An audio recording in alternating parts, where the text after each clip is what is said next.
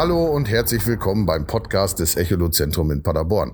Mein Name ist Ralf Scheipers und ich bin heute einmal alleine und möchte Ihnen so ein bisschen was über Echolot-Displays erklären. Denn nicht nur der richtige Echolot-Geber ist wichtig für ein gutes Bild, nicht nur die Ausstattung des Gerätes ist wichtig, die Software sowie auch die Bedienergeschwindigkeit etc., sondern das Display ist natürlich ein riesengroßer Faktor für eine gute Echolot-Anzeige. Und da möchte ich mal so ein bisschen näher drauf eingehen, warum man auch darauf achten sollte, dass man ein für sich vernünftiges Display bekommt. Natürlich gibt es zig verschiedene Echolot-Marken, äh, Echolot-Hersteller, Echolot-Größen etc. Immer wieder werden wir gefragt, naja, reicht nicht zum Beispiel das 5 Zoll Echolot schon aus oder ist das nicht perfekt, wenn ich das portabel mache? Da kann man natürlich sagen, in einigen Fällen ist es natürlich schlau, ein, ein kleines Gerät zu besitzen, was teilweise heute kleiner ist wie ein Smartphone. Ähm, denn wenn man jetzt als Karpfenangler zum Beispiel portabel unterwegs ist und sowieso schon sehr, sehr viel Gepäck hat äh, oder äh, in, in den Angelurlaub fährt mit sehr, sehr viel Gepäck, wo ein großes Echolot sehr, sehr sperrig wäre, kann man natürlich auf ein kleines Gerät gehen. Aber eins sollte man wirklich beachten und das sind die Displayauflösung. Das ist sehr, sehr wichtig, denn je hoch, äh, höher auflösend unser Display ist, je besser ist natürlich die Detailschärfe im Bild.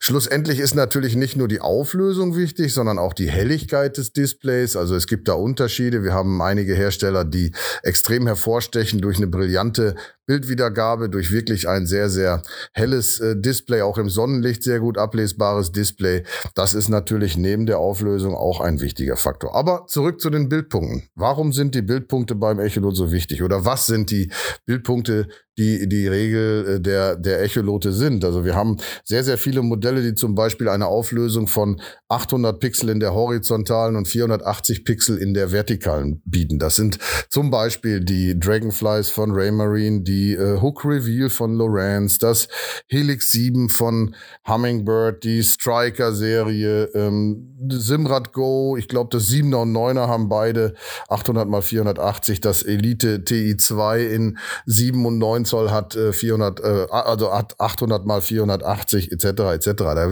man, müsste man wirklich mal im Detail sollten sich das anschauen. Entschuldigung. Ja, aber was macht unser Display, wenn wir jetzt diese Auflösung von zum Beispiel 480 Pixeln in der Vertikalen haben? Um das mal technisch zu erklären, wenn unser Echolot benutzt wird auf einem Gewässer von 10 Meter Wassertiefe, dann haben wir natürlich rein rechnerisch 48 Pixel pro Meter zur Verfügung. Wenn wir jetzt tiefer mit unserem Echolot gehen, nehmen wir jetzt mal den Sprung, damit es leichter zu rechnen ist, auf die 100 Meter, dann haben wir keine 48 Pixel mehr, sondern nur noch 4,8 Pixel. So, und da wird dann jetzt so langsam die ganze Sache interessant interessanter. Wenn wir zum Beispiel ein Echolot nutzen, um damit nach Norwegen zu fahren, dann bin ich persönlich immer der Meinung, dass wir Geräte nehmen sollen mit einer sehr hohen Bildschirmauflösung, denn gerade in Norwegen im tieferen Wasser bei der Seelachsangelei oder auch bei der Grundangelei, da kommt es halt drauf an, dass man möglichst viele Bildpunkte bei einer großen Wassertiefe bietet. Warum ist das so? Wenn wir jetzt wieder zurückkommen zu unseren 480 Pixeln bei 10 Meter Wassertiefe, haben wir 48 Pixel pro Meter. Das heißt, wenn dort ein Objekt reinkommt, reinkommt, ein Fisch reinkommt oder ähnliches, dann wird er uns natürlich relativ groß gezeigt. Klar, weil das Echolot natürlich nur 10 Meter Wasser zeigen muss, 10 Meter Wassertiefe zeigen muss und dafür dann viel Platz für die Objekte hat. Wenn wir das gleiche Spiel nach Norwegen portieren auf 100 Meter Wassertiefe und wir sind zum Beispiel unterwegs bei der Seelachsangelei, wo die Fische mal in 60, äh, 80 Metern Tiefe stehen, ähm, durchaus auch größere Fische dazwischen sind, dann hat das Echolot natürlich nur noch pro Meter 4,8 Pixel. Und wenn wir dann noch sehen, dass da ein Fisch Fisch zwischen rumschwimmt, äh, der wird dann natürlich nicht mehr sehr, sehr groß gezeigt. Das heißt mit anderen Worten, wir haben dort teilweise nur noch kleinere Punkte und Flecken, wenn es durchaus größere Fische sind. Ähm, natürlich ist das immer so, dass man kann sich da auch dran gewöhnen, man kann auch diese Bilder gut lesen, aber man darf, man darf sich nicht äh, oder man sollte sich von dem Gedanken einfach mal trennen, zu sagen, naja, da unten ist ein großer Fisch, den muss ich auch groß sehen. Warum zeigt mir das Echolot das nicht? Weil es natürlich rein technisch dann gar nicht machbar ist. Jetzt können wir natürlich einen, äh, tiefen Bereich bei den meisten meisten Geräten uns hervorheben und sagen, zoom mir bitte diesen Bereich rein. Also das heißt, wenn ich eine 100 Meter Wassertiefe habe und ich will nur die unteren 20 Meter sehen, kann ich mir die natürlich als Bereich festlegen und zeigen lassen. Dann wird natürlich die Anzeige auch wieder einiges deutlicher.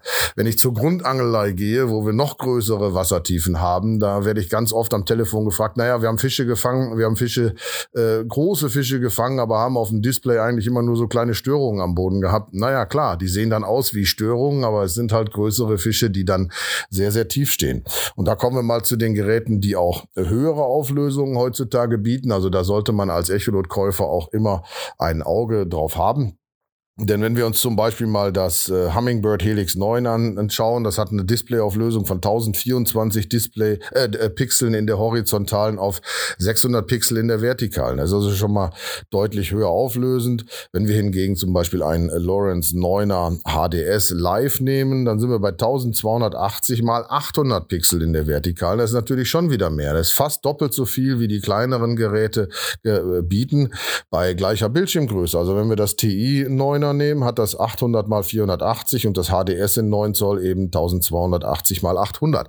Da sind natürlich viel, viel schärfere Bilder mit machbar und viel, viel mehr Details zu sehen, weil halt die Auflösung größer ist. Das ist ja dasselbe Spiel wie auch beim Laptop oder beim Handy oder beim Tablet, wo man mitarbeitet. Ähm, da kommt es dann halt einfach auch auf die Auflösung an. Wenn man jetzt zum Beispiel äh, sich mal anschaut, dass wir beim, ähm, ähm, sag schnell, Raymarine Element eine Auflösung haben von 800 mal 480 Pixeln, wenn die Geräte 7 und 9 Zoll sind, da haben wir da zum Beispiel einen Sprung auf 1280 mal 800 beim 12er. Das ist also auch schon ein sehr, sehr großer Sprung. Und wenn man dann eine Preisdifferenz mal betrachtet, wo so ein Gerät dann irgendwo als 9 Zoll gut auf 1000 Euro kostet und auf 12 Zoll knapp unter 2000, haben wir natürlich eine hohe Preisdifferenz. Aber wir haben ein deutlich größeres Gerät mit höherer Auflösung, wo wir dann natürlich bessere Bilder erzielen können und auch bessere Sachen äh, sehen. Wenn wir jetzt mal zu den Großgeräten übergehen, jetzt habe ich schon von 12 Zoll gesprochen, es gibt Bildschirmgrößen so bis zu 16 Zoll, die steigern sich natürlich auch in ihrer, in ihrer Auflösung dann. Wenn man jetzt mal das, das HDS ähm, von, ähm, von Lorenz nimmt, das HDS Live in 12 Zoll, hat es eine Auflösung auch von 1280 mal 800 und das gleiche Gerät in 16 Zoll, da wird's dann richtig interessant. Hat 1920 mal 1080 Pixel. Das ist natürlich Wahnsinn. So, das ist schon wirklich extrem scharf, wo man sehr, sehr viele Details erkennen kann. Explizit auch im Side- und Downscan, wo es drauf ankommt, Feinheiten in dem Gerät zu zeigen. Aber da muss ich sagen, hat zum Beispiel der Hersteller Garmin noch einen draufgesetzt. Da sind wir in der GPS-Map-Serie, zum Beispiel beim 8410 oder beim 8412er GPS-Map. Da haben wir eine Auflösung von 1900 120 mal 1200 Pixel. Das ist natürlich auch schon eine gewaltige Sache beim großen Bildschirm. Hummingbird hat das sehr, sehr gut gemacht mit dem, mit dem Solix. Äh, dort haben wir auch diese großen, relativ hohen Auflösungen bis zu 1280 mal 800 Pixel, aber die auch erst beim 15 Zoll Gerät, wohingegen wir beim Solix zum Beispiel ein 10 Zoll Gerät auch schon mit 1280 mal 800 haben. Das ist natürlich sehr, sehr gut. Da hat man dann ein Gerät mit 10 Zoll Bildschirm, aber einer extrem hohen Auflösung. Und das gleiche Gerät in 15 Zoll wird eigentlich im Endeffekt nur ein bisschen aufgeblasen, weil die Auflösung gleich bleibt. Das ist im Übrigen auch noch ein Satz, gerade mal so, ist mir gerade mal durch den Kopf geschossen, was dann noch zum Tragen kommt. Immer wieder höre ich am Telefon, naja, man kann ja zum Beispiel einen HDS oder ein TI oder auch ein Simrad Go oder sowas, kann ich ja mir als 7 Zoll Gerät kaufen und dann mit meinem Tablet verbinden, über eine App das Ganze spiegeln. Das ist natürlich machbar, ja. So, aber dann ist oft der Grundgedanke, dass man das Gerät dann äh, von 7 Zoll auf 10 Zoll spiegelt und dadurch das Bild dann viel, viel schärfer wird. Dem ist natürlich nicht so. Das Bild wird schlicht und ergreifend einfach nur portiert über Wi-Fi, das heißt einfach gespiegelt und die Auflösung des Tablets sorgt dann nicht dafür, dass unser Bild schärfer wird. Also da einfach mal bei der Auswahl des Echolotes auch das Display betrachten, sich die Bildpunkte anschauen. Aber nicht nur die Bildpunkte sind wichtig, also Auflösung, man könnte da jetzt noch stundenlang drüber philosophieren. Das genauso wie bei Sendeleistung von Echoloten, wo die Hersteller in der Vergangenheit ein Wettrüsten betrieben haben, bis hoch zu 8000 Watt zum Beispiel und sowas. Also das sollte man sich dann auf jeden Fall da vor Augen halten. Aber ganz, ganz wichtig ist einfach bei der Betrachtung der Displays auch die Helligkeit, der Blickwinkel und so weiter, wo wir, wo wir dann einfach darauf achten müssen, dass wir dort eine sehr, sehr stabile Sache haben. Ja, in diesem Sinne bedanke ich mich fürs Zuhören und beim nächsten Podcast komme ich mal wieder mit einem anderen Thema. Ich mache mir mal ein paar Gedanken, was noch sinnvoll ist, was man noch so erklären kann. Und ja, nochmals vielen Dank fürs Zuhören. Dankeschön.